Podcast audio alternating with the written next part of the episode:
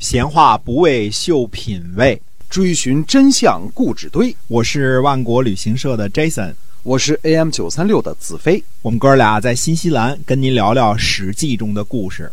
各位听友们，大家好，欢迎您呢收听我们的节目《史记》中的故事啊。熟悉我们的节目的朋友呢，应该知道啊，我们呢是由新西兰万国旅行社的 Jason 为您讲的。那么，新西兰万国旅行社，我们请 Jason 给我们简单介绍一下我们的特色的服务，好不好？哎，总之就是不购物不赶路啊。我们这个做团呢做的很好，你想加入呃包吃包住包邮的这个目的地成团呢，呃，可以去这个飞猪携程找我们。那么，实际上我们最大的业务呢，现在是自由行租车，都是可以来找我们的。对，新西兰万国旅行社携程上就可以搜到我们哈。对的，嗯，那么还是接着讲《史记》中的故事。哎，我们前面说过啊，因为呃赵主父呢看到公子章北面为臣，地位比他的弟弟还要低，就准备呢把公子章封为代王。但是此事呢尚在计划之中，没有实施。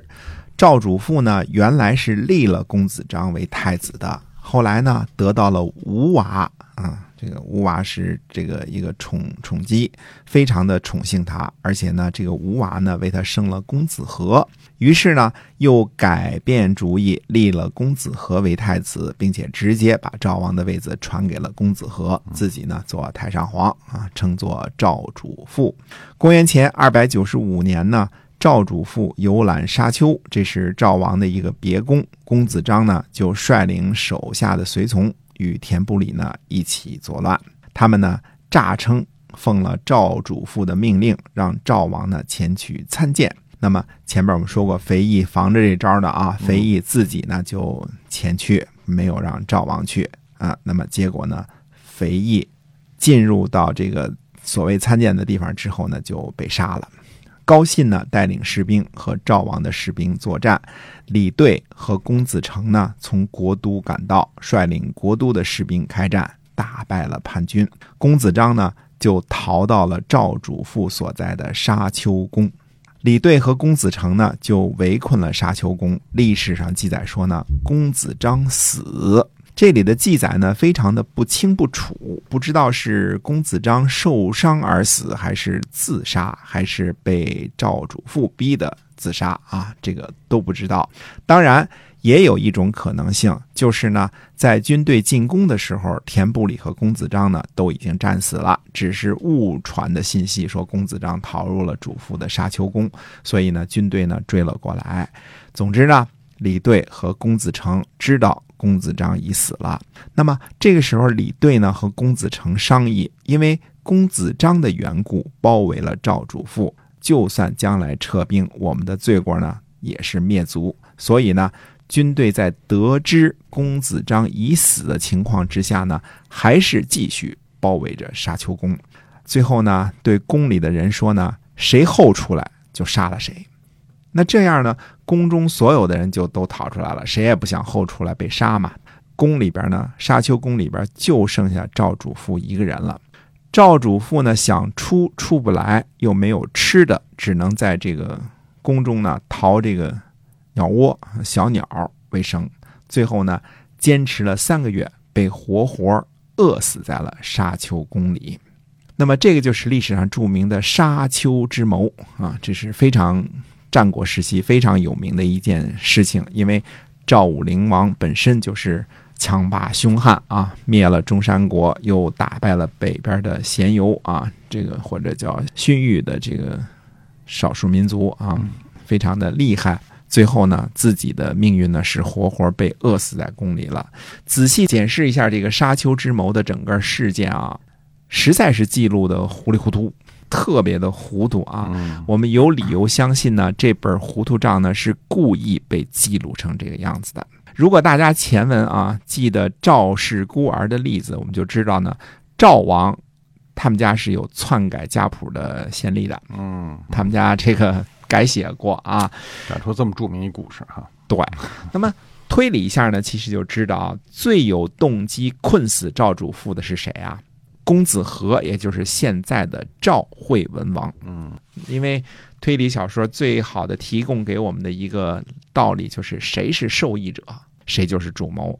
从道理上来说呢，赵主父肯定认识李队和公子成，不是生人是吧？嗯不会有认错人的问题。对，那么赵主父呢，就是跟着宫里的人们一起往外走。李队和公子成对于老作为老臣子来说，肯定不可能说当面认不出来就不让他出来，那是绝对不可能的啊！也不可能说见了面就把赵主父给杀了，这毕竟是直接的谋逆。不让赵主父出宫的人，肯定是在装傻的低级军官或者士兵，对吧？这些低级军官或士兵呢，他们得到什么命令，我们不得而知。当然，这些低级军官和士兵的结局也可想而知，并不怎么妙。当时不定编了一个什么主意，就是骗这些个低级士兵的啊。那么李队和公子成商议围困赵主父，将来是灭族的罪过，把赵主父活活饿死是什么罪过啊？比那个罪过还大吧？为什么李队和公子成就敢这样做？不但做了，而且后来李队还升官加爵，主掌赵国的朝政。真正的原因呢，我想非常的明白，李队和公子成啊都是奉命行事的，而且发号施令之人呢就是赵惠文王本人。甚至李队和公子成是否参与了围困沙丘，都值得怀疑。对，呃，他俩只是拿出来写在历史上当替罪羊的。赵惠文王杀了赵主父，但是肯定不能担负杀害老爸的恶名，嗯所以只能让李队和公子成背黑锅，活生生的把赵主父关在沙丘宫里饿死。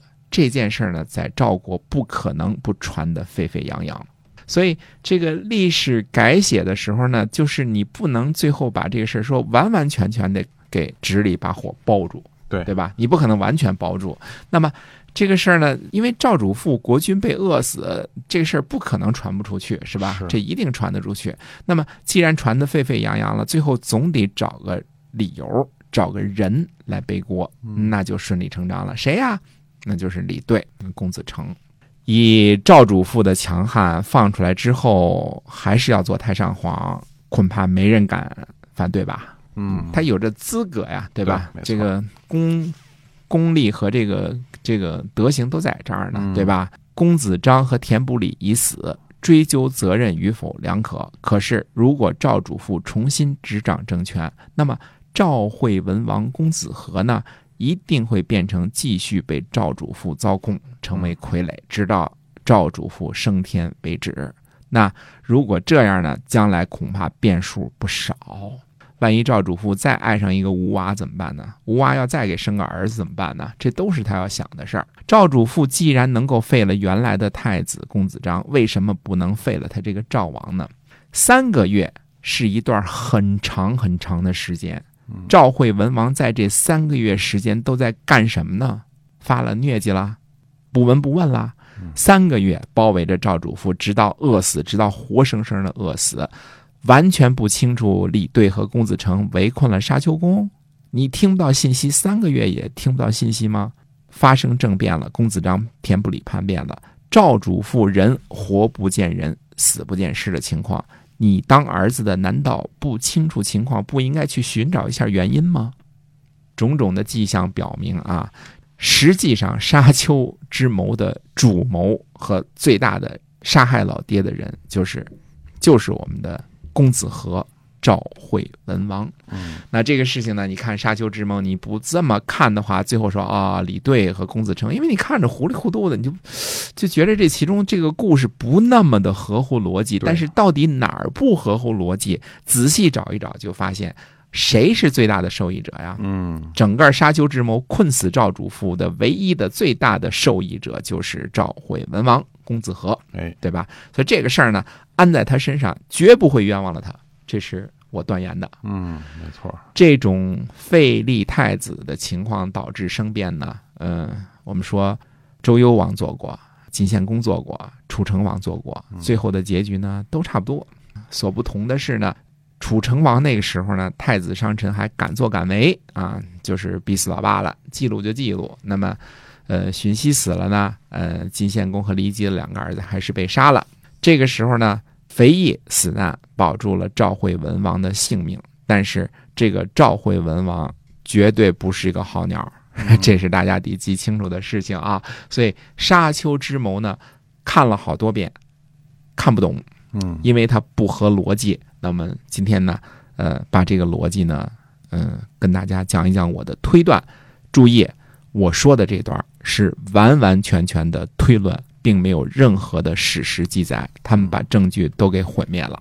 但是这个事儿，我这么说了，估计八九不离十，这就是事实。哎呀，嗯，带有这个前后因果的这样的一个逻辑关系啊。哎，嗯对了，因为这事儿是李队和这个龚子成干的，实在是不合逻辑，嗯，对吧？对他俩为什么呢？怎么怎么变都变不圆，啊，嗯，这就莫名其妙的啊！但是这个最后真正的受益者其实就是赵惠文王，没错，他是最怕这个赵主父出来的人啊。没错，嗯，没错，出来以后，嗯他就这他这个主君当的就没什么意思了。嗯，好，那我们今天啊，这个史记中的故事呢，就跟大家聊到这儿了。感谢您的收听，是新西兰万国旅行社的 Jason 为您讲的。我们下期节目再会。再会。